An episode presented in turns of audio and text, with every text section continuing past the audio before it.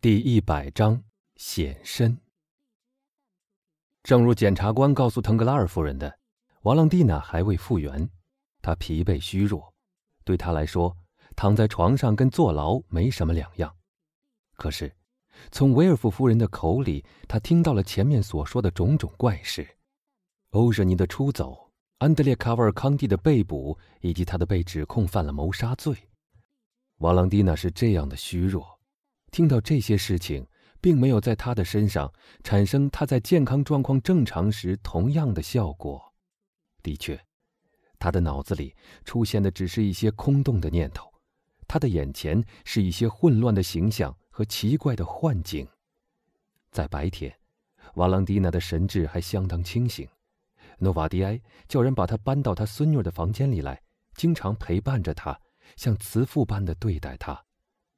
威尔福从法院回来以后，也常常来和他的父亲和女儿消磨一两个钟头。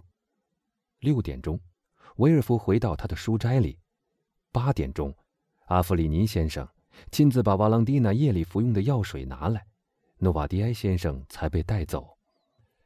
一个由医生选定的护士一直守候到十点钟或十一点钟，直到瓦朗蒂娜睡熟以后才离开。在他离开时。把瓦朗蒂娜的房门钥匙交给威尔夫先生，这样，除了经过威尔夫夫人和爱德华的房间，便谁都无法到达病房了。莫里尔每天早晨来拜访努瓦迪埃，来打听瓦朗蒂娜的消息。奇怪的是，他看上去一天比一天安心了。首先，瓦朗蒂娜虽然依旧处于极度的亢奋状态，但她已天天好转。其次，当他在半昏迷状态中冲到基督山家里去的时候，伯爵告诉他，假如他两小时内不死，就可以得救。现在，四天过去了，而瓦朗蒂娜依旧还活着。瓦朗蒂娜睡着的时候，更准确的说，是在他醒来后的那种半醒半睡的状态中，他仍然处于亢奋状态。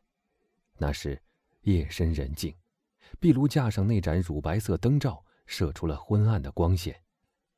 在这寂静和昏暗中，他看见那些影子在病床上空一一走过，用他们颤抖的翅膀扇动寒热。首先，他好像看见他的继母来威胁他；然而，莫里尔张着两臂向他迎上来。有的时候，像基督山伯爵这样的生客也会来拜望他。在这种迷糊的状态中。连家具都会移动。这种状态一直持续到凌晨三点钟左右。那时，一阵深沉的睡意征服了那青年姑娘，于是她一直睡到早晨才醒来。在瓦朗蒂娜知道欧热尼出走和贝尼戴托被捕的那天晚上，威尔夫和阿弗里尼出去以后，他的思想分歧迷乱的彷徨着。他时而想想他自己的处境。时而想想他刚才听到的那些事情。当十一点已敲过，护士把医生所准备的饮料放在他伸手就能拿到的地方，锁上房门，在厨房里吓得浑身哆嗦。一些可怕的故事印在他的记忆里，那些故事是最近三个月来检察官家里谈话的主题。这时，在那间这样小心的锁住病人的房间里。发生了一件意想不到的事情。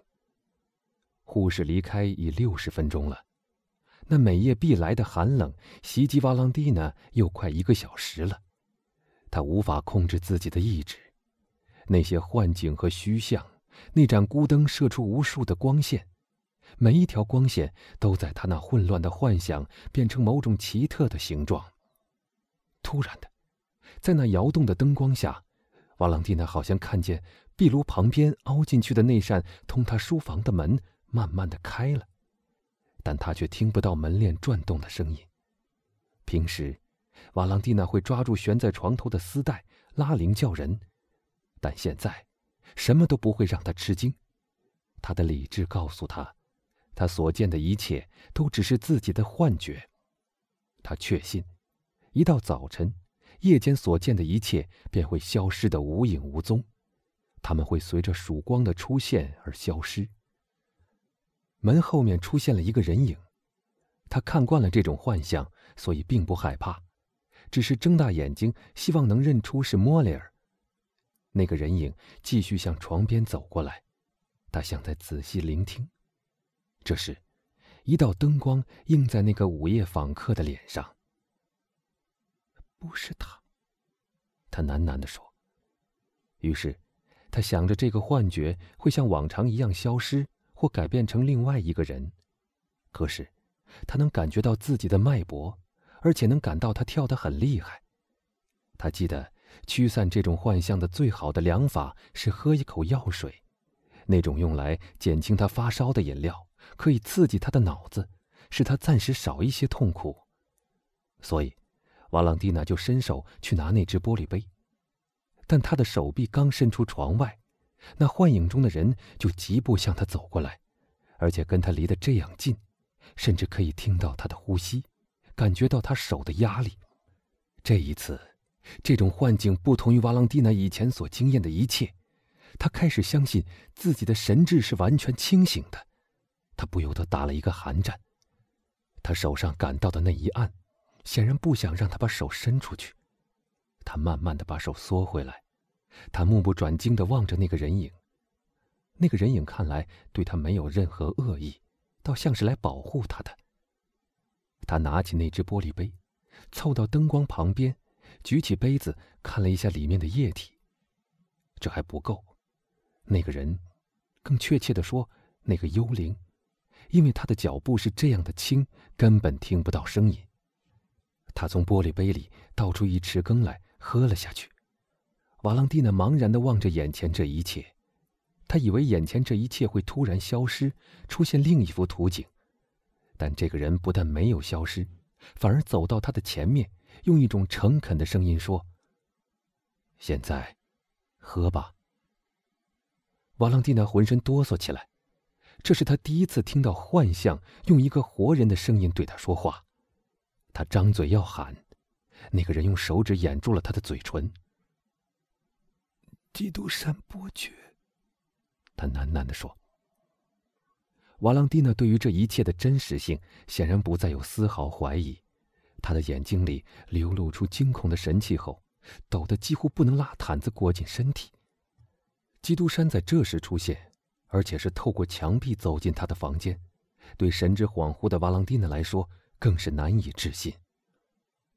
别喊，也不要怕，伯爵说。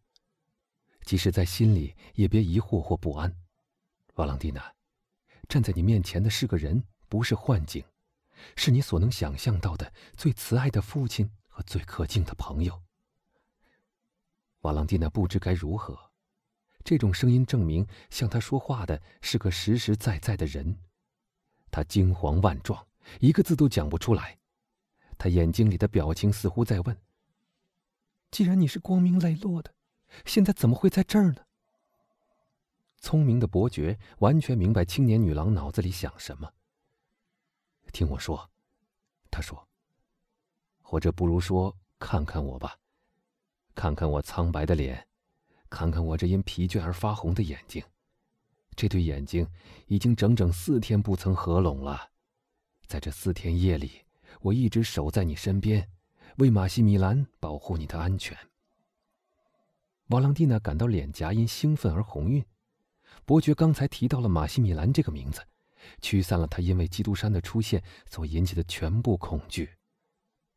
马西米兰，他重复道。他觉得这个名字对他来说多么亲切啊！马西米兰，那么他把一切都告诉你了吗？是的，他告诉了我一切。他说：“你的生命就是他的生命，我答应他你会活下去。”你答应过他，我会活下去。是的。但是，阁下，你刚才说到守夜和保护，那么，你是一位医生吗？是的，而且是上天此刻能派来照顾你的最好的医生。相信我吧。你说你一直守护着我，瓦朗蒂娜不安的说。你以前在哪儿呢？我没有看见你啊。伯爵伸手指着书房，我躲在那扇门后面。他说：“那个房间与隔壁的房子相连，我已经租下那座房子。”瓦朗蒂娜把眼光移开，带着骄傲的冲动和轻微的恐惧喊道：“阁下，你擅自闯入人家是有罪的，你所说的保护，倒像是一种侮辱。”瓦朗蒂娜，他答道：“我虽然一直在守护着你，但我所注意的是看你的人，你吃的食物，用的饮料。当我觉得那种饮料似乎对你有危险的时候，我就进来，像现在这样进来。”用饮料代替那杯毒药。我的饮料不会产生旁人所预期的死亡，而且可以使生命在你的血管里循环不息。毒药，死！瓦朗蒂娜喊道，他以为自己又在发高热，产生了错觉。你说什么，阁下？嘘，我的孩子。基督山说着，用手指掩住了他的嘴唇。我是说了毒药和死，喝一点吧。伯爵从口袋里摸出一只瓶子，把瓶子里红色的液体倒几滴到玻璃杯里。喝了这个，今天晚上不要再喝别的东西。瓦朗蒂娜伸手去拿杯子，但他的手刚碰到那只杯子，便因害怕而缩回来。基督山端起那只杯子，自己喝掉一半，然后把它递给瓦朗蒂娜。瓦朗蒂娜微笑了一下，把剩下的一半喝了下去。